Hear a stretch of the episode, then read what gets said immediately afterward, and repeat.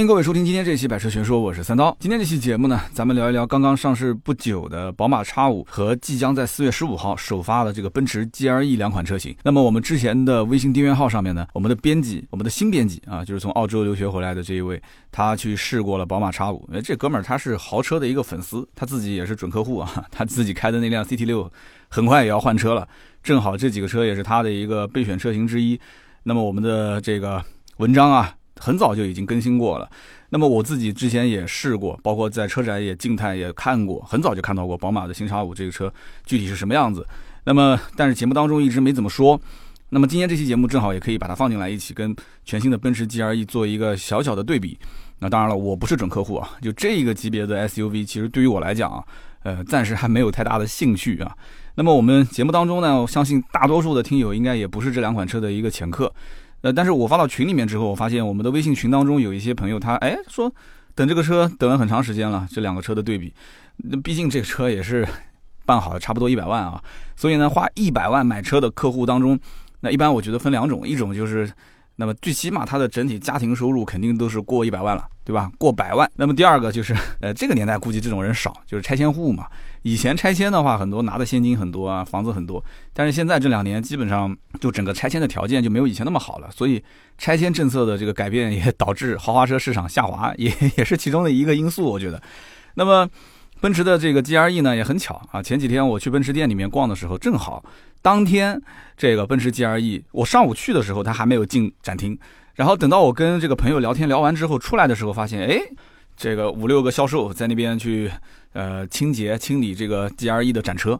所以当时那天我就静态就把这个奔驰的 G R E 也体验了一下。体验了之后呢，跟当天这个擦拭车辆的销售也聊了一下。啊，你们怎么看啊？这车你们感觉怎么样啊？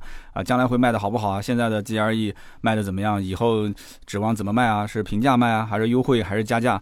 他们也不知道我是媒体还是客户，他以为我是看车的呢，反正就跟我聊了很多。所以今天这期节目我觉得很有意思啊，我们可以从这两款车型的从历史开始聊到现在的当下最新款的车型在市面上存在的意义，包括这些车型今后的一个价格走势、市场分析，这是我比较擅长的啊。那么这两款车呢，有的人觉得啊听的没意思，对吧？这年头我也没那么多钱。这我估计这辈子 能不能消费一百多万买台 SUV 的可能性好像也不是很大，是吧？啊，不要这么想啊！首先日子肯定越过越好，车子越来越便宜，谁都有那么一一天有可能啊会买到一个豪车。那么另外一方面呢，就是这两款车，我觉得从九七九八年开始，他们两个人诞生啊，然后一直竞争，一直竞争，一直竞争到今天。大家可以想一想啊，就是在整个的 SUV 的。就中国这个市场这么多的车型，这么丰富的一些可以选择的车，我们了解到它的上方就是这些豪华车，特别是这种豪华车当中的一些标杆车型，它们之间的竞争其实有非常非常重要的意义。我们知道他们之间的这种关系之后，对于我们自己选购几万块钱的 SUV、十几万的 SUV 啊，或者是二三十万、三四十万的这种级别的 SUV，我觉得是有一些帮助的，就可以理清自己的一个消费的思路啊。这些车它是怎么来的？他们现在在做什么？什么样的定位？那我需要什么样的一个车型？跟它的定位是否符合？这个我觉得是真的很有用啊。那么既然奔驰 G R E 也静态体验过了，叉五呢，呃，静态动态都试过了，那我觉得我把我的一些思考，今天节目当中就跟大家做一些小小的分享。那么为什么我要说了解这两款车，对于我们这个各个级别的 SUV 客户都有选购的一些参考意义呢？就不是说这两个车子是什么 SUV 的鼻祖啊，或者说是开创了什么什么时代。宝马不是说自己是开创了什么豪车 SAV 的这个时代嘛？SAV 其实这个词也就是他自己造的，啊，就是比较偏运动型的这种动功能车。但是话又说回来。这种虚头巴脑的概念啊，大家也也不要去太多过于关心啊。包括叉五会说，你看我们之前跑柳博格林，对吧？跑了七分多少？但那个车也是不量产的，那种就是专门为了跑赛道而定制的一款车型。那么现在有很多车也是这么玩，对吧？之前的蔚来汽车也是搞了一个 EP 九去刷柳博格林，然后这个前段时间这个大家应该都知道的领克是吧？领克这个征战 WTRC，然后同时。也出了一个，据说也只是非常少、非常少量的去发售的一个版本啊，高性能版。所以这种玩法我们都可以理解，为什么呢？因为他们是为了公路而生。他们是为了去追求在这个细分领域当中去做一些这怎么说呢？就是操控性方面的一些营销和宣传，我们都可以理解。但你要说谁是谁什么开创鼻祖啊？我觉得叉五跟 G R E 这两个车都不是。你要真正说越野车的鼻祖是谁？越野车的鼻祖是吉普。吉普之前威利斯嘛，对吧？就早期打仗的时候，二战当时威利斯哇特别牛叉。威利斯后来慢慢的演变成吉普这个品牌之后，那越野鼻祖就是它，对不对？那正统的 S U V 的鼻祖是谁呢？正统的 S U V 啊。你看雪佛兰当时上市这个探界者的时候，雪佛兰就一直在说，你看我们雪佛兰这个品牌，对吧？这个 Suburban 就是 S U B U R B A N 这个单词，我不知道我练的对不对啊？反正我随便练了 Suburban 啊，就这么一个车，这就是 S U V 最早期的鼻祖。那么这个你再往后看，丰田的 RAV4 可以说是家用 S U V 的鼻祖。那么中国老百姓最早了解到的所谓的这个 SUV 鼻祖是什么？那丰田 RAV4 来的在中国比较晚啊。其实中国人了解的是 CRV，我以前开的那个 CRV，CRV 是中国老百姓真正了解说，哦，原来这是 SUV，其实它跟 SUV 之间的这个关联度是更高的。那么国产 SUV 的鼻祖是谁呢？长城的赛佛。我们之前在说长城的时候也说过这个事情，对吧？豪华品牌 SUV 的鼻祖是不是奔驰宝马呢？也不是啊。豪华品牌 SUV 的鼻祖是谁？是路虎啊！我们以前节目里面当聊到这个路虎的时候，讲这个发现系列的车型它的变化和演绎，包括揽胜车型，揽胜跟发现之间有很多的一些联系，我们之前都说过嘛。所以路虎才是豪华品牌 SUV 的一个真正的鼻祖。所以不管怎么说，奔驰和宝马其实在这个 SUV 的领域，哪怕就是豪华品牌 SUV 领域，都谈不上什么开创、什么创新。但是啊，但是奔驰、宝马这两个品牌在全球的销量。那这都是说得上话的嘛，对不对？所以呢，他他现在营销说什么，他就是什么，对吧？他有话语权，这个没办法。就像这个汽车圈里面很多的一些人，他有话语权，他有流量，并且相应来讲，大家对他的这个人物的定位，KOL 的定位就是这个人是比较专业的。所以他呢有话语权之后，很多人觉得哇，那这个你看，呃，豪华品牌 SUV 是不是奔驰开创的啊？完了之后，这个运动型的豪华 SUV 是不是就是宝马开创的？这个怎么说呢？这个我觉得不要去太关心这些东西啊，不重要，重要的是。是我们兜里面这么多钱，我有一百万啊，有个八十万，有个一百万。那我现在到底买什么车？我是买宝马的叉五，还是买奔驰的 GLE，就是新款？还是说我再多一点点预算，我去买保时捷的卡宴，或者是路虎的大揽胜？其实大多数听友如果是真的想买车的话，基本上手上捧着钱，看来看去也就是这么多车。那还有什么车呢？其他的一些小众车型。那那那那就另当别论了啊！你说我愿意加价，我去买雷克萨斯 LX 五七零，那是你的事。你说我要去买林肯啊，大领航员，那也是你的事情了。但这个毕竟是小众，对不对？毕竟是小众，所以呢，去了解一下这个奔驰的 GLE。啊，包括这个宝马的叉五，其实他们所包括自己对标的一些车型，我们也能知道这里面还有很多故事是可以拿出来说的。其实宝马的叉五，你说它真的是把奔驰的 G R E 当对手吗？我觉得也不是。叉五真正你去问销售你就知道了，很多客户如果流失，他是流失到了保时捷，买了卡宴。而不是流失到了奔驰买了 G R E，那么买了奔驰 G R E 的这些人，其实他如果说没买啊，他是犹豫了一下，跑到哪边去买？他也不一定是跑到宝马店里面买了叉五，他可能是跑到路虎的店里面去提了一台路虎。所以这个里面它的这种竞争关系，有的时候不是一一对应的，是错开来的啊。所以你看叉五很多的一些性能，很多一些配置，它都是对着这个保时捷卡宴去标。但是保时捷卡宴有些车主他会觉得说，哎呀，我这个预算也不太够，对吧？你这稍微选点配置，你就要到一百一、一百二，办好可能就一百三。那我我要如果买辆宝马叉五，就就不看是最新款吧，以前老款还有一些优惠什么的，那我都要不了一百万。但是你看它主动安全配置更齐全，是不是？哎，它的这各方面讲起来也是个豪华品牌。你保时捷好像这档次更高一些，但是怎么样怎么样？那买路虎的那些人呢？买路虎有些人就是看座椅背后两个大屏幕。就买了，就刷卡了。很多买路虎的人就是这样啊，越野性能不用说，对吧？那内饰豪华程度也不用讲。结果一看，哎，这后面挂着两个两个两个电视机，这不错，挺好的。其实这后面挂两个屏幕，你买个奔驰，买个宝马，你都可以后期改装啊，这个不重要。但是没有，很多人就是这样，他觉得说我原厂的这个有带两个屏幕，我就要。所以很多人在这个级别，我不说了嘛。二零一四年我刚开始做这个节目的时候，我说老板买车、高富帅买车和普通老百姓买车，他们之间的差别。其实真正到了八十万，就是六七十、七八十，再往上走，就这部分人，他的这种决断能力特别强。就他基本上就是我自己看上什么我就决定什么，很少有人会说来来回回在两个车之间犹豫的。他最多就是对这个车系的排量会有一些纠结，对吧？在早早几年第一代、第二代车型，可能它有 V 六，有甚至八缸的，那我就会觉得啊，我到底是选六缸选八缸？那现在呢？现在有二点零 T 的，有三点零 T 的，他可能会纠结是选二点零 T 还是三点零 T。但是很少很少有人会说我纠结于两个品牌之间到底选什么样的车型。呃，怎么说呢？今天我们聊这个呢，我觉得还是可以回看一下奔驰 GLE 跟宝马的 X 五之间他们的历史。其实我们要如果看清楚他们这个历史的演变，对吧？奔驰 GLE 之前还不叫 GLE，叫 ML，其实就是奔驰的 M Class。那么这个级别它的演绎和宝马的 X 系列，就是 X 五的这个一个几个系列的演绎，我觉得啊，从诞生到今天，他们两个人的定位和他们两个人的整个的产品的这种。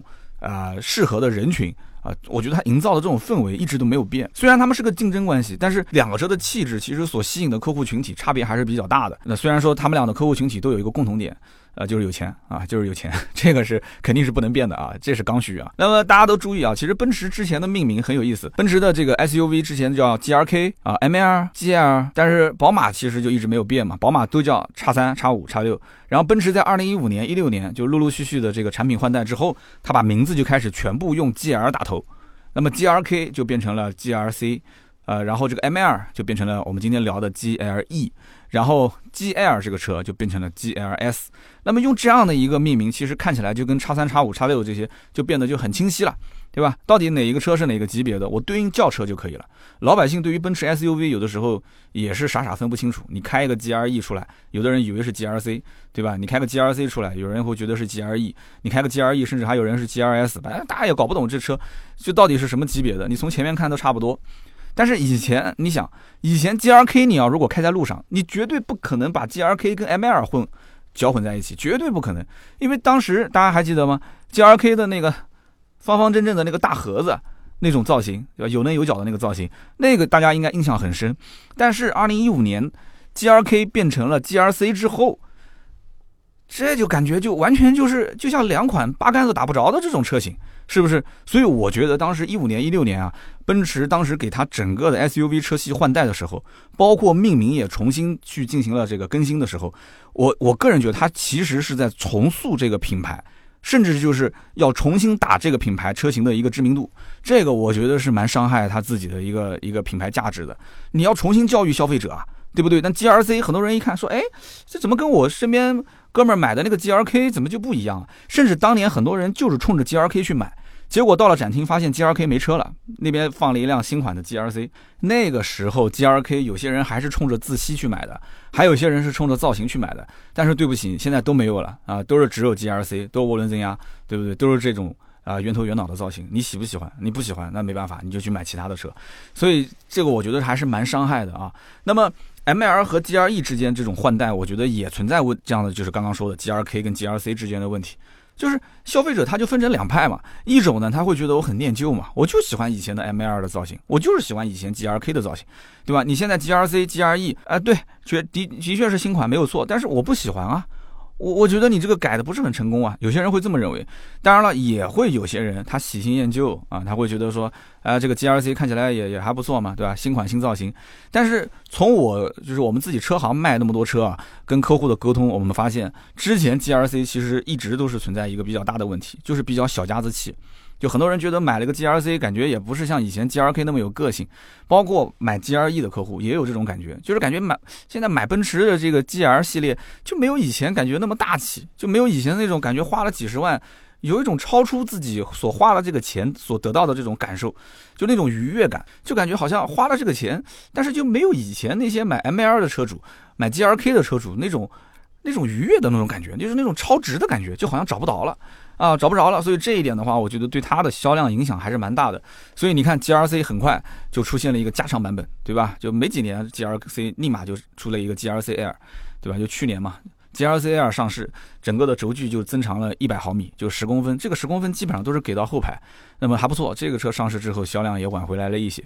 那我们再回到今天聊的啊，这个奔驰的新款的 GLE 和已经上市的宝马的新叉五这两款车上来说，大家也都知道了啊，就现在的 GLE 就是以前的奔驰的 ML。那么这个 ML 其实你要知道，最早奔驰给它命名就给这个级别的 SUV 命名，它也不是用 ML，它其实用的是 M。那这个时候宝马就不乐意了嘛？宝马就说你你不能这么玩啊，对吧？你知道的，我们家的这个 M 代表的是什么？M 代表我们家的性能车，性能车系，所以都是 M 系列的车，M Power。你现在这个奔驰弄一个 M 系列的 SUV。那那那那你这不太好吧？你买我们这个 M 系列的宝马的，这基本上也是预算一百来万的。你结果别到时候走错店了，就把你这车给提了，这这就尴尬了啊！所以奔驰当时就想说，也对，对吧？大家虽然是竞争对手，但也是啊非常好的小伙伴。所以呢，他就决定就命名就还是用 M 加个 Air 啊，M Air。所以呢，是有这么一段小插曲啊，大家听了也就听了，知道就行了。那奔驰和宝马呢，它其实在这个轿车的领域，大家都知道做的一直都非常好啊，一个走豪华路线，一个走操控路线。那这两个车其实这两个系列的车型吧，在全球各地卖的都特别好，几乎就是豪华品牌当中就相当于是无敌存在了。全球各地那这个销量，那在中国就不用说了嘛，在美国其实卖的也好，你在欧洲看满大街也都是。那你要如果说去回看他们两个。奔驰、宝马的家族 SUV 的历史，其实你就清楚。首先，这个历史并不是很长，也就是二十来年啊，二十来年。那你要跟那种什么七几年、八几年就有的这种车型比起来的话，那这个简直是这个，这这差了不止一倍了啊！短短的二十年，但是这两个品牌的背后，其实它真正开创 GLE 啊，或者说叫 ML，就 M Class 这个级别，以及宝马的 X 五这个级别车型，还有着其他品牌助力。哎，这个有人听不懂了，说什么叫做有其他品牌助力？这个是什么概念？好，那我们就把这个事情呢再给大家捋一捋啊。其实奔驰自己家族里面有一个神一样存在的车型，就是奔驰的大 G。有人讲你今天聊 ML，就聊 GLE，你怎么聊大 G 去了？你不要着急嘛，你先听听你就知道了。大 G 这个车的历史，我们曾经节目当中也说过，对吧？从诞生第一天起，这就是一个神车，以至于到今天这个车的造型几乎还是几十年都没变的样子，对吧？有人讲是经典，那有人讲就怀怀旧嘛，对吧？但也有人说这个不能变。你你大 G 如果那种方盒子造型一变，肯定就没人买了。这个我观点我是认可的。那么造型只是这个车的一个符号而已。而我觉得大 G 真正最牛叉的是什么呢？就是它的那三把锁啊。我们曾经聊大 G 的那一期也说得很清楚，三把锁打天下，几乎是越野性能无敌的。但是呢，这个价格也是非常的感人，对吧？G 六三 AMG，呃，除了定价是两百来万以外，你现在要买还得要加价，而这车一直都加价，从来也没有说能平价提到车啊。那我们回看当年啊，就是九七九八年的时候，九七九八年的时候，其实奔驰是在思考一个问题的，思考什么问题呢？就是你说大 G 这么个破玩意，这卖那么贵都有人要啊，而且那个时候整个的美国的市场，其实老百姓开始兴起玩这种。就是带有越野性质的这种车型，老百姓以前的那种大排量的轿车玩的都不玩了，都不想玩了。就是这么个破玩意能卖这么贵，那那我就不能弄个比它再豪华一点，对吧？再舒服一点，完了之后呢，带那么一点越野性能的 SUV，对吧？那你说这个车能不能挣钱呢？会不会好卖呢？所以当时奔驰在思考这个问题。那么那个时候呢，有个大的环境，什么环境呢？就是戴姆勒和克莱斯勒当时关系很好，克莱斯勒和三菱的关系也很好啊，就这么一层关系。那后来什么什么收购股份啦，就整个公司收购，那就是比较长的一段历史了，我们就不展开来讲了。反正你就知道戴姆勒跟克莱斯勒关系好，克莱斯勒跟三菱关系好，那大家三个人关系都很好。所以当时三菱就拿出了自己的一部分的技术，然后呢，这个戴姆勒克莱斯勒就是说我们一起合起来，就搞一个新的 SUV，对吧？那么这个 SUV 具体到时候挂谁的牌子，到时候再说呗。反正造出来之后，你挂你的卖，我挂我的卖，不都行吗？好，那么这是一个大背景。第二个背景是什么呢？我们曾经在节目里面也提到过，当时这个三菱、日产、丰田，就日本的这三家，为什么能够有那么牛叉的越野性能的 SUV，对吧？越野性能的这个越野车，那么我们可以看到吗？对吧？丰田有兰德酷路泽，这个就不用说了，大家都知道的。然后日产有途乐啊，然后三菱有帕杰罗。那为什么呢？我们曾经就讲过一个背景，就是美国早年在朝鲜打仗的时候，朝鲜战争的时候，从美国直接空运那么多台威利斯，那那么多就我们刚刚讲威利斯就是吉普的前身嘛。你搞那么多台车过来的话，成本太高，怎么办？好，那我就选择在日本当地进行生产。那你在日本找谁生产的？日本不就那么几个品牌吗？就找了日本的丰田、日产和三菱。那这三个品牌就天天没日没夜的就玩命的就造啊，玩命的造的同时，日本人是善于学习的。包括我们以前说什么沃克曼啊这些，都其实不是他最早发明的，但是他把技术拿回来之后，自己拆开来，自己去模仿，继续去山寨，完了之后去改进，哎，结果大家都知道了，沃克曼日本做的最好。那么好，那现在你这个美国人把威利斯放到我们日本来生产了，那这个我必须得给你把精髓给留下来嘛，所以他就学会了这里面的最核心的一些造越野车、造四驱技术的这种这种核心技术，他把它给。吸收进来了，吸收进来之后，日产、丰田，包括三菱，它就有了现在还在用的、还在改进当中的这种四驱技术。所以，因此当年的三菱跟克莱斯勒跟戴姆勒之间的这一层关系啊，所以就导致当时大家就决定造一台车赚钱。但是后来因为各种各样的原因，就弄到一半，这个项目就停了。就当时各家都有各家的困难啊，就是只能家丑不可外扬，对吧？那么这个项目做了一半停下来的话，有点太可惜了。这个时候，奔驰说：“哎，要不我就是接着往下搞啊？我我家里面还有点闲钱，要不我自己去整一下，看看我能不能弄出来。”那那不用说了，那奔驰拿过来自己搞呗，反正一个烂摊子嘛，对吧？烂尾楼工程，让奔驰继续折腾折腾，结果就折腾出了奔驰最早的第一代 M2。那么其实第一代的 M2 这个车系啊。这个车型它和三菱帕杰罗有非常非常多的共享的技术。我不知道我们听友当中就是大家有没有见过这种第一代的奔驰 M2 啊？就基本上在市面上能看到的，一般都是呃零三、零四、零五年上牌的，就是第一代的 M2。那我们车行曾经差一点收购了一台当时的第一代 M2，那个车呢零四年上牌，大概跑了也有十四、十五万公里吧，七座版本啊，它还是个七座版本。那这个七座特别有意思，它那个第三排的座椅啊，它是用一根带子。就是左边一个座椅，右边一个座椅，它一根带子把它拎起来，拎起来直接是挂在两边的这个后备箱的右上方。那么你要想用第三排怎么用呢？你就把这两根带子啊拎下来，拎下来之后那个座椅放倒，它的头枕是插在那个座椅屁股下面。你要把屁股下面那个头枕抽出来，然后插在那个头枕的位置。所以，哎，它是这么个第三排，特别好玩啊！就你的动手能力比较强，嘿嘿，动手能力得比较强，但是很很有意思。当时这个车到店里面之后，大家也都很感兴趣。那么也是个大排量自吸，所以我们就自己开出去玩了一圈。开一圈回来之后，我们就发现，就这车整体素质不用讲嘛，动力非常的好，但是总觉得这个悬挂啊，就开着不舒服，就感觉只要一颠，整个车都在颠。然后呢，这个车主就就就嘿嘿的笑嘛。车主就说说这个呢是非承载式车身，大家听好了，奔驰的 M2 或者说是 GRE 历史上只有这第一代是非承载式车身，也就是说它是带大梁的。所以说我们其实大家一听就懂了，你本身你有那么多的帕杰罗的这个技术，对吧？再加上奔驰自己家里面有大 G，有大 G，所以当时奔驰造车当时那个概念还是在想，就这车肯定要越野性能得好，所以它是一个带大梁的车。啊，带大梁的车，那么这样的第一代的 M2，其实当时在我们店里面，我们都不敢收。大家都知道，车子只要满十五年就不能过户了嘛，而且这种老皮鞋的车也特别难卖，就能玩得起 M2 的人也不差这点钱。嗯，你真正是愿意花很少的钱去玩车的人，他也不一定会去买这个 M2，毕竟知名度没有那么高。你真的去玩越野，谁会去买台 M2 呢？是不是？所以大家都不太敢玩这个车，这车就错过了。那么那台车呢，其实保养的非常好啊，车主当时也就是抱着就能卖就能卖，不能卖的话就自己留着玩，就这种心态，所以价格给的也也相对比较高。那如果价格低嘛，我们也就收了，啊，所以就很遗憾错过这台车。那么。这不仅仅是整个的奔驰，可以说 M2 或者是 GLE 历史上的唯一的一个非承载式车身，也可以说是他们历史上的一个唯一的七座版本啊。为什么这么讲？因为后来2006年出了奔驰的 GL，GL 就是现在的 G R S 嘛。大家都知道，其实 G R S 的整个定位是什么？就是全尺寸的大七座 SUV 嘛。所以七座这件事情就留给 GL、GLS 的这个级别的车型去做。那么这个车呢，就更追求什么呢？更追求它的内饰啊，各方面的豪华感，追求这个车的一个舒适度。那么你既然要追求舒适度，那肯定得用承载式车身，对吧？你就是正儿八经的一个 SUV 嘛，你就不要想什么越野的事情就 OK 了。那么再看宝马 X5 这边，宝马的 X5 其实啊，它诞生之初。也和一个品牌有着非常密切的联系，什么品牌呢？啊，大家可以猜一猜嘛。啊，估计有人应该能猜到了，那就是路虎啊，就我们前面说的真正的豪华品牌 SUV 的开山鼻祖啊，就是路虎。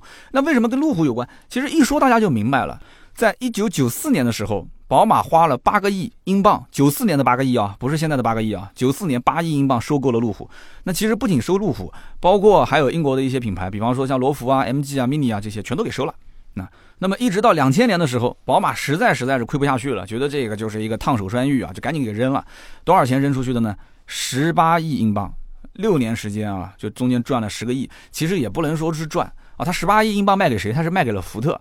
这个十个亿的差价，我觉得也就是弥补他那几年的亏损。那几年真的就宝马可以说是亏的连裤衩都没了啊。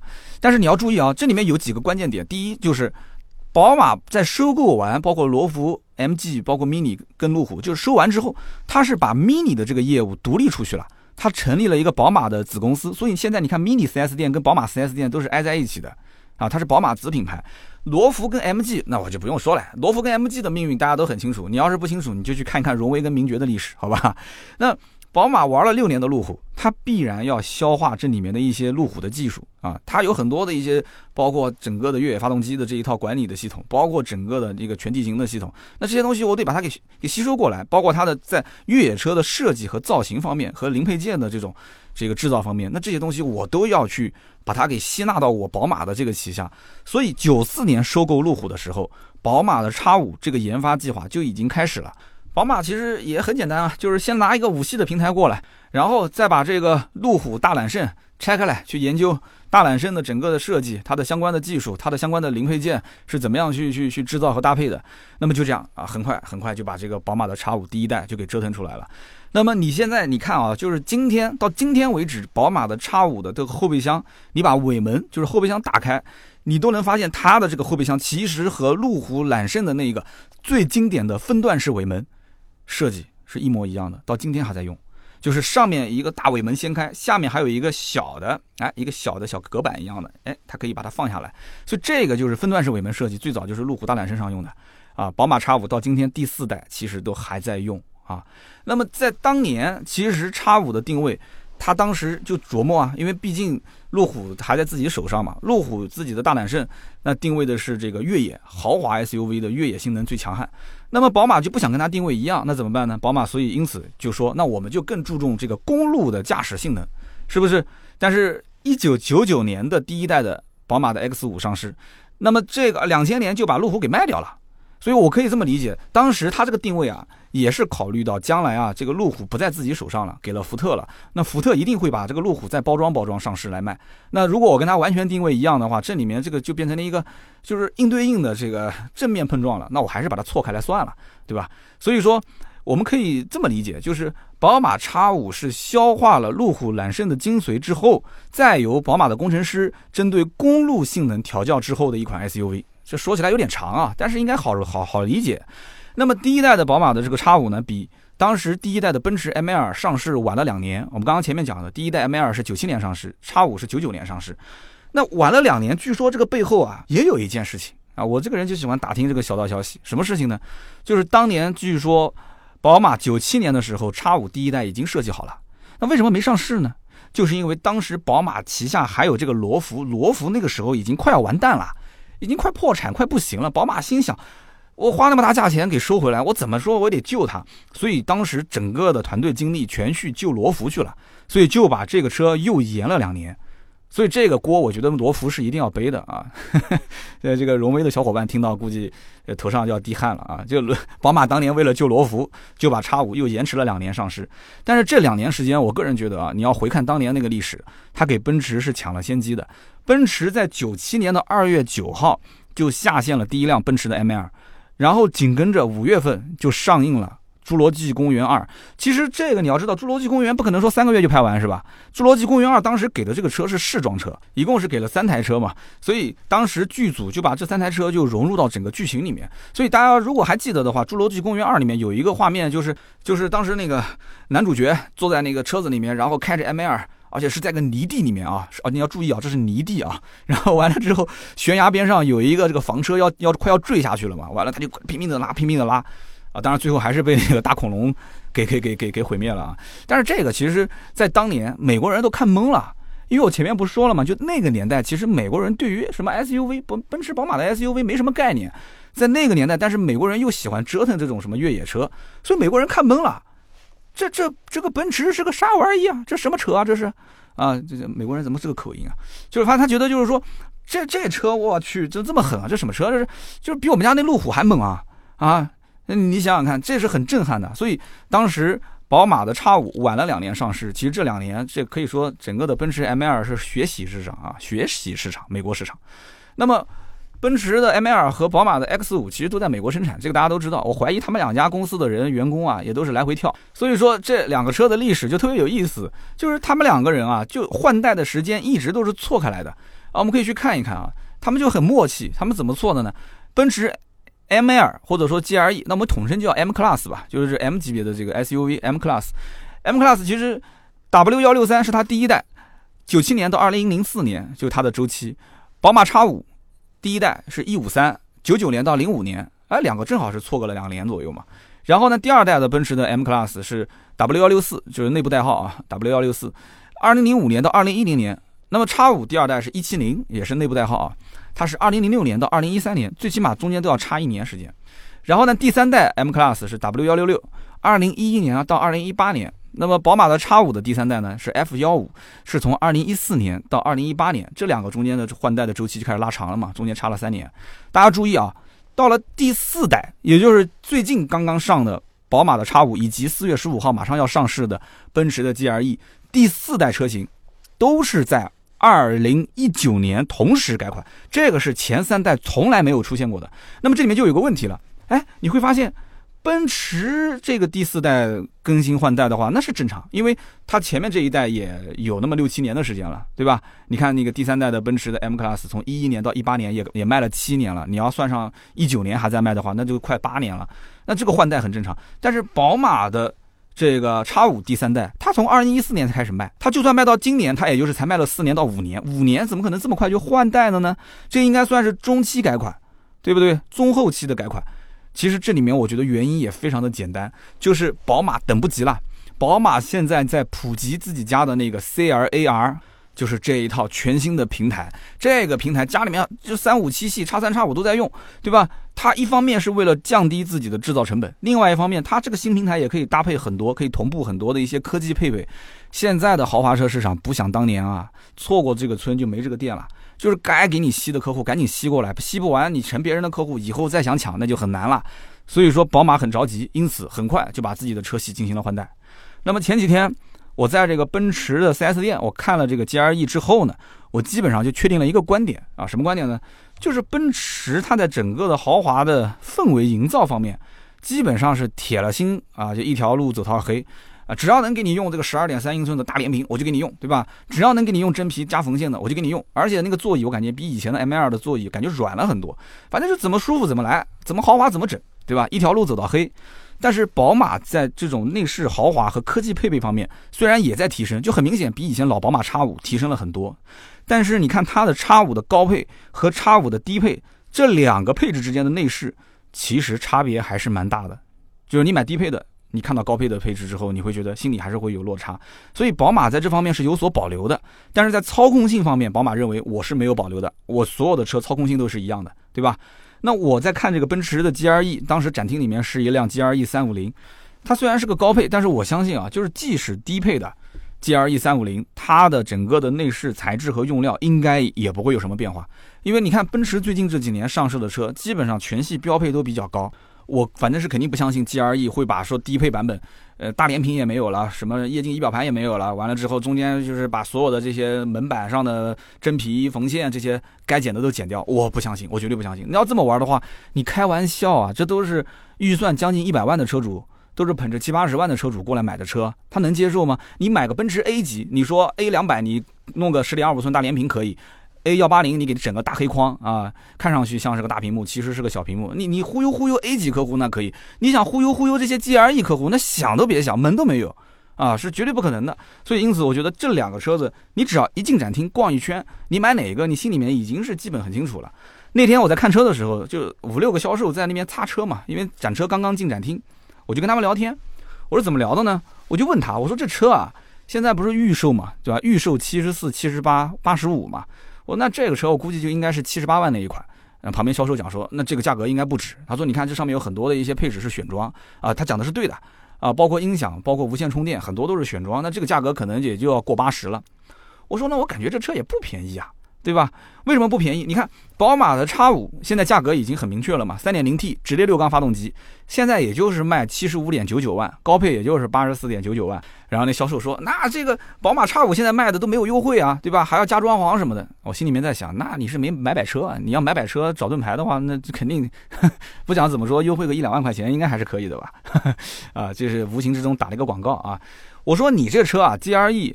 怎么着也就是个二点零 T，对吧？你二点零 T，你去卖个价格能赶上人家三点零 T 的价格了，你不觉得有点高吗？那这个销售呢是这么回应我的啊，他笑嘻嘻的跟我讲，他说：“你看咱们展厅的这个奔驰 A 级卖的怎么样？”那这个我觉得说的有点意思啊。对啊，奔驰 A 级，奔驰 A 级其实现在带来的都是什么样的一些客户呢？都是一些本来是想迈腾啊，买迈腾买帕萨特，就是最起码买到君威君越，就是二十万上下预算的。甚至有二十出头的预算的这些人，你去买一个奔驰的 A 级，他就放弃之前我在那个级别当中，呃，空间又大，配置又高，我就把它放弃了，我选择买一个奔驰 A。那么其实这种家庭还有一个很特别的现象，就是大部分家里面两台车。对不对？我怎么讲？我也是买了一辆奔驰了嘛，然后再配合家里面另外一辆车，也可能是个 SUV 啊，也可能是一辆，呃，一个普通的紧凑型的家用轿车。但是不管怎么说，我两台车，而且我有有一辆是豪华车，所以很多人是以这种思想去决定他买了奔驰的 A 级，对吧？然后销售就紧跟着又说了一句，他说：“哎呀，他说这个奔驰 GLE 啊，你别说 2.0T 了，你就是给他放一个 1.3T，他都有人买，你信不信？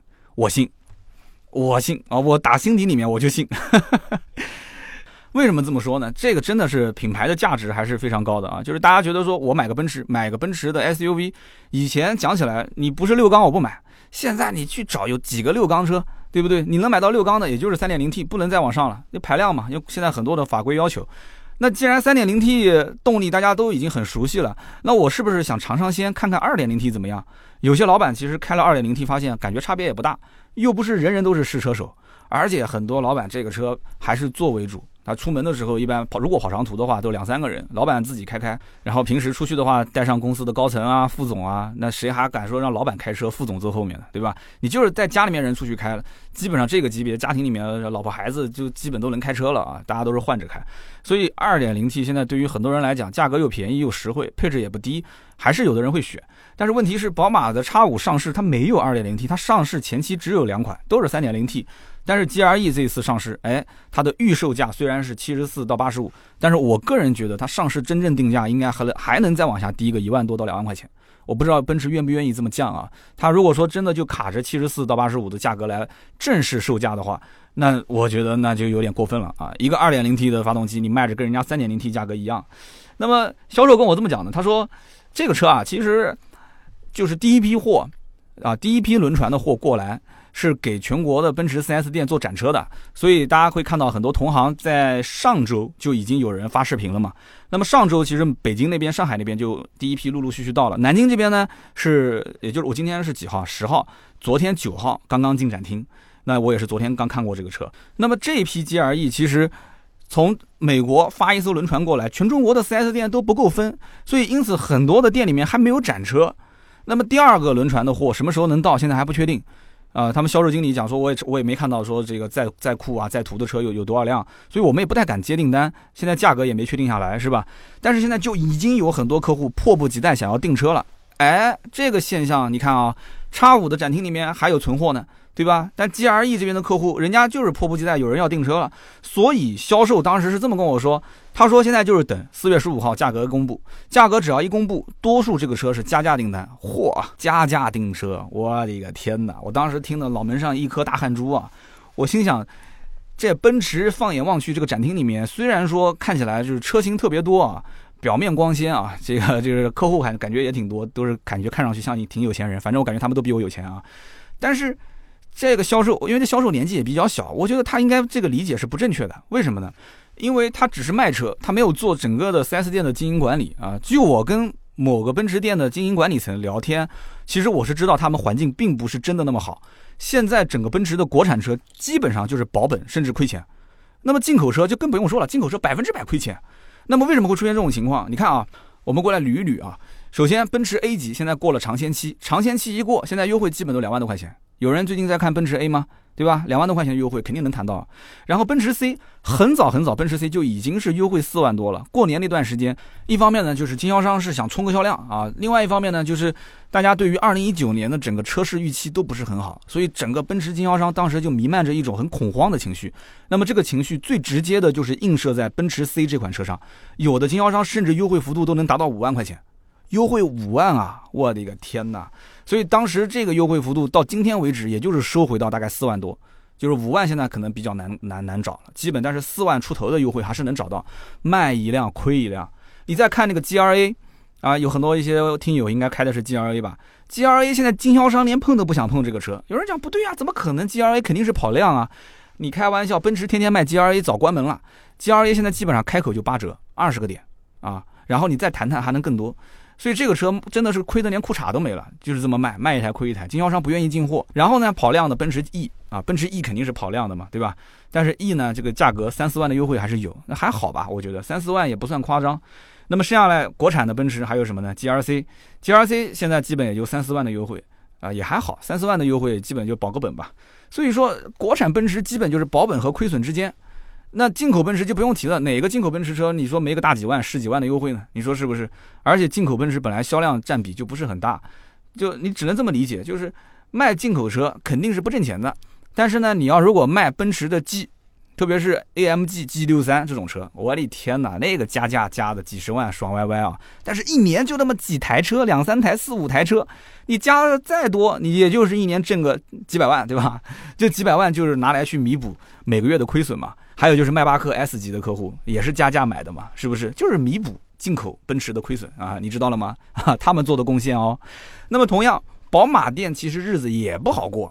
宝马店的日子好过吗？宝马三系现在面临换代，之前的优惠一直都是二十二个点、二十三、二十四个点，基本都是这样上下浮动嘛。那么现在基本上宝马店应该是不接订单了吧？你最近有没有朋友去问过宝马三系是什么情况？前两天我一个朋友想买宝马三系，完了之后呢，他跟我说说问到二十个点。二十个点，然后说这个强制买一万五的装潢，然后手续费啊、上牌费啊这些都一分钱不能少。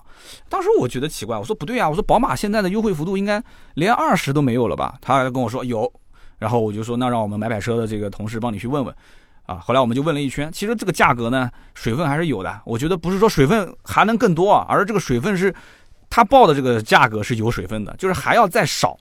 这就是现在老三系的价格回收回的比以前要多的多的多了。现在我不一直跟你讲吗？就是一个一个车马上要换代的时候，千万不要等着它即将新车上市的那个时间去买，一定要提前三到六个月，啊，三到五个月，基本上在那个年那个时间段，新车已经能看到造型了，基本知道大概的这个外形、内饰、动力有什么变化的时候，那个时候老款你就可以基本上入手。你不要想到说真正抄底，你看好了，现在你再抄，你抄不到底了，对吧？这是三系，然后这个五系呢？五系现在还好，基本上优惠幅度也就是五六万块钱，但是也比奔驰 E 要多。然后这个七系其实一直卖的都不是很好啊，七系优惠幅度很大，卖的也不是很好。那么宝马的什么叉一啊、叉三啊这些车，叉一基本是八折上下，也也要卖到二十多个点的优惠啊啊，那肯定是亏嘛。叉三现在新款刚上不久，产品力还不错，基本十个点左右，我估计十个点左右也就是保本保本啊。那么同样道理，我们再看这个宝马整个的 4S 店，它其实你指望说国产车挣钱也不也不现实。国产车我看目前也就是这么一个状态，平啊，保持不亏或者是亏小亏一点。进口车基本就是亏钱，就是这么状态。你指望说这个让让宝马天天卖什么 M 系列去赚钱，那其开什么玩笑？M 系列让的更是连裤衩都没了啊！很多店里面那个什么 M 系列，不管是 M 三、M 五还是什么，好多车子都是囤了好长好长时间才卖出去的，哪有那么多路上跑的 M 系列啊？啊，哪有那么多人有信仰呢？你说是不是？好，那你看啊，奔驰、宝马这样的品牌，还有一个问题是什么？厂家对于经销商都是非常强势的，甚至于厂家对于媒体都很强势。特别像奔驰，我我跟那个奔驰区域的一些一些负责人聊天的时候，他们就跟我讲，他说你发现奔驰都不喜欢跟这个媒体打交道。不是说自媒体啊，就是正常传统媒体都不怎么打交道，就非常强势的一个品牌。所以你看，有人经常开玩笑说：“三刀，你看你经常聊奔驰，怎么奔驰都不邀请你？”奔驰常年它的媒体名单、名媒体库是不更新的，就没有什么新媒体，都是老关系。你即使看到有些新媒体，那个新媒体你发现它的创始人其实也是也是以前传统媒体的，所以它是这么一个非常强势的这么一个品牌。哦，不管是营销宣传、公关各个方面，所以呢，它对于经销商定的这种返利的政策，大家都知道，老百姓去买车，这个车能优惠多少钱，基本就是看厂家给经销商什么样的返利政策。那么奔驰、宝马，特别是奔驰，它给经销商的返利政策，基本上年前定下来，年中年尾，就这一整年就不会再动了。这是一个比较特别的现象。为什么这么说呢？一般很多不强势的品牌，就是它跟经销商的关系，就是哪怕经销商可能甚至更强势，那他会什么呢？就根据市场环境来进行调整。你想调少是不可能，经销商肯定不能接受你把我的返利调少，他只能调多。那也就是相应的在某个阶段给予经销商一些补贴。那你比方说。增值税前段时间不是增值税下调吗？对吧？增值税下调好，厂家宣布我的车官降了，那这个官降你不能让经销商来背锅啊，是不是？经销商说这个车能打八折，那么以前是按照官降前的价格打八折，现在你官降之后按照官降后的价格打八折，那经销商等于又收到的钱变少了嘛？那我就肯定要跟你厂家要补贴啊！我告诉你，奔驰是这样子的，想都不用想，要补贴，补贴是什么东西啊？这两个字在我的脑海里是没有的啊！全年的返利政策有就有啊，没有就没有。完成任务就给，完不成任务拉倒，对吧？你愿不愿意干？你不愿意干，愿意开奔驰店的人多呢，就是这么强势，就是这么强势。所以因此，经销商他平时在这种情况下不多了，还有包括像区域市场竞争，如果突然出现一家开始放价格，竞争特别激烈，或者哪怕不是奔驰放价格，就是宝马放价格、奥迪放价格，奔驰有的时候也需要跟进啊。那这种跟进的话，那这个区域市场竞争激烈，那是不是厂家能够给一些特殊的区域的地方性的补贴呢？想都不要想，不可能的事情。一年固定是多少就是多少。但是我以前在奥迪的时候，我们就经常能拿到补贴。它是按照季度来，三个月一算啊，这三个月，哎，你们这个市场好像有一些变化。那么这个区域经理呢，就会跟大区总打报告。那么大区总再往上报，基本上都能拿到一些补贴啊。最后会厂家下一个补贴政策。所以说，这种强势的品牌，它就不会。根据市场的这种反应来说，我为了要增加当地的市场占有率，我要来刺激市场，我给你一些区域特殊补贴。奔驰反正肯定是没有的，宝马我还没细问啊，我估计多数也不会有的，因为这个根据之前宝马和经销商之间不是出过一个很大的那个事件嘛，就是返利的事件嘛，我估计宝马也是很强势的。好，那么我们总结一下，其实呢，奔驰的 GLE 和宝马 X5 两款车非常好选。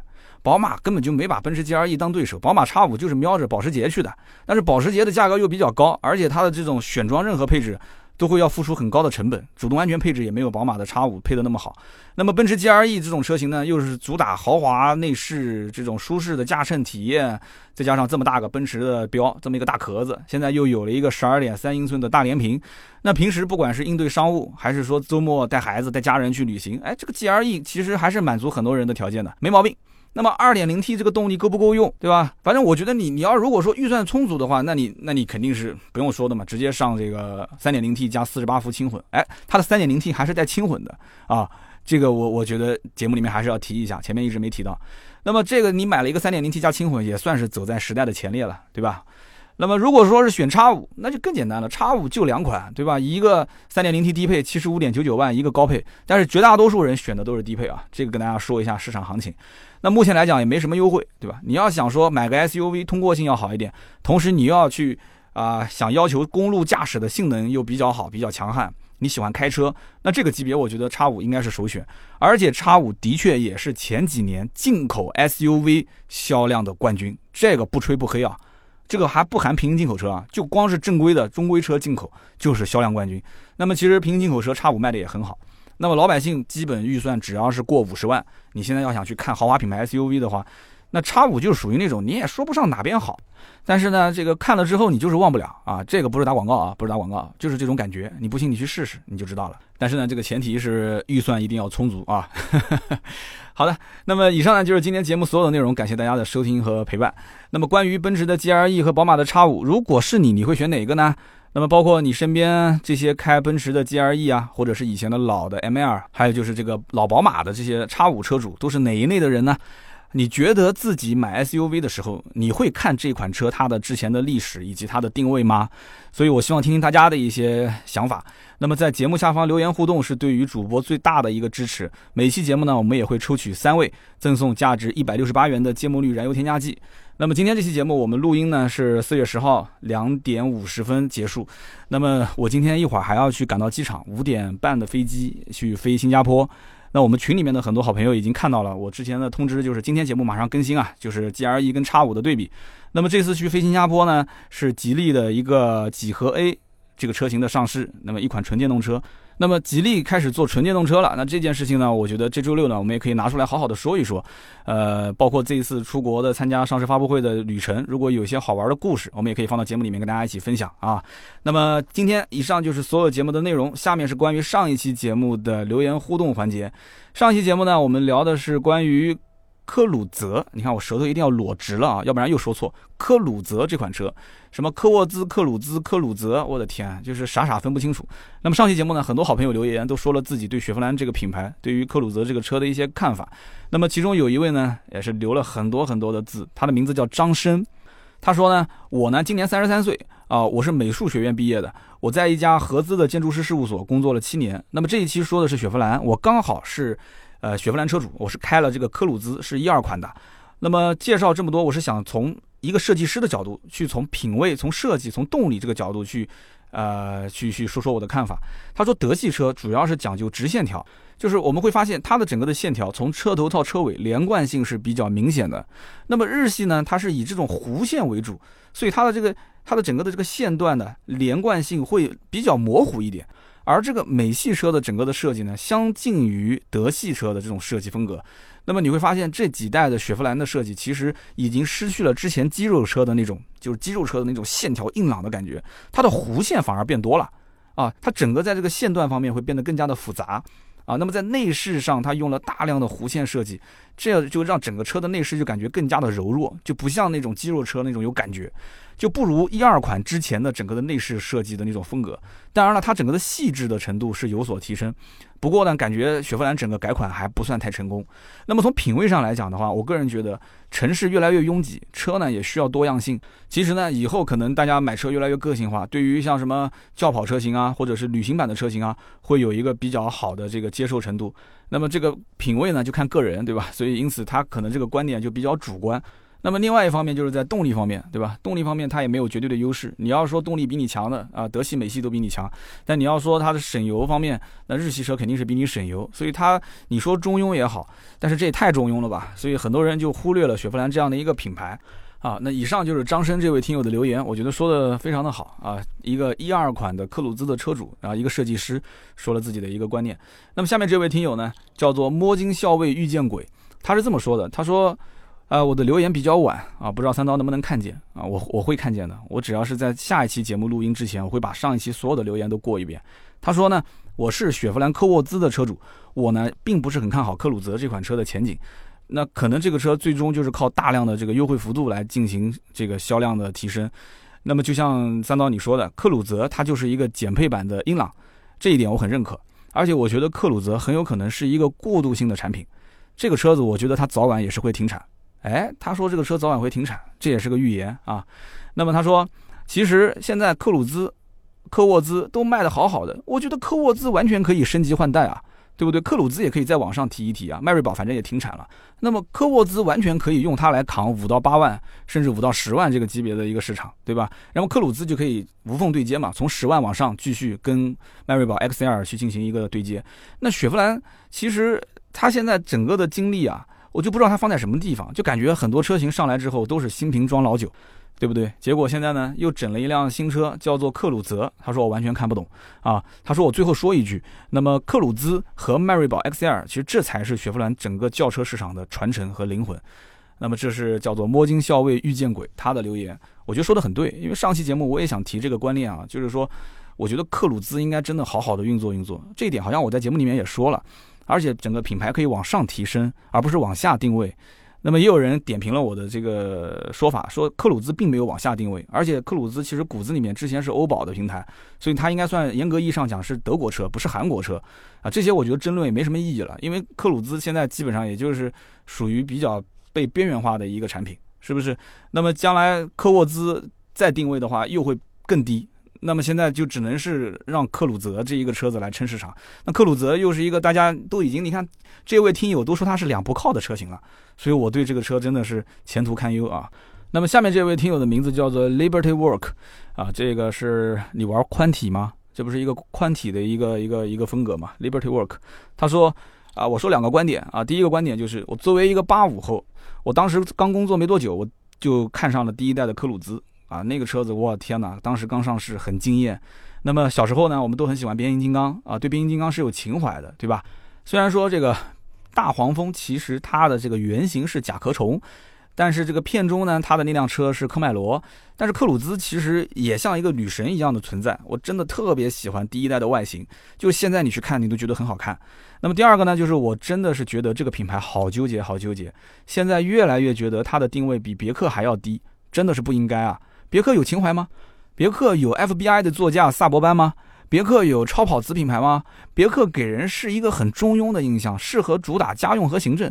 但是雪佛兰它有这么丰富的历史，这么丰富的车型，它就应该主打个性和运动，强调一个差异化，对吧？现在通用，包括连福特都开始只会降价卖车了，十三万的车降个四五万块钱卖，真的现在整个品牌档次都是被越拉越低，啊，就非常感谢这一位叫做 Liberty Work 啊这位听友的留言。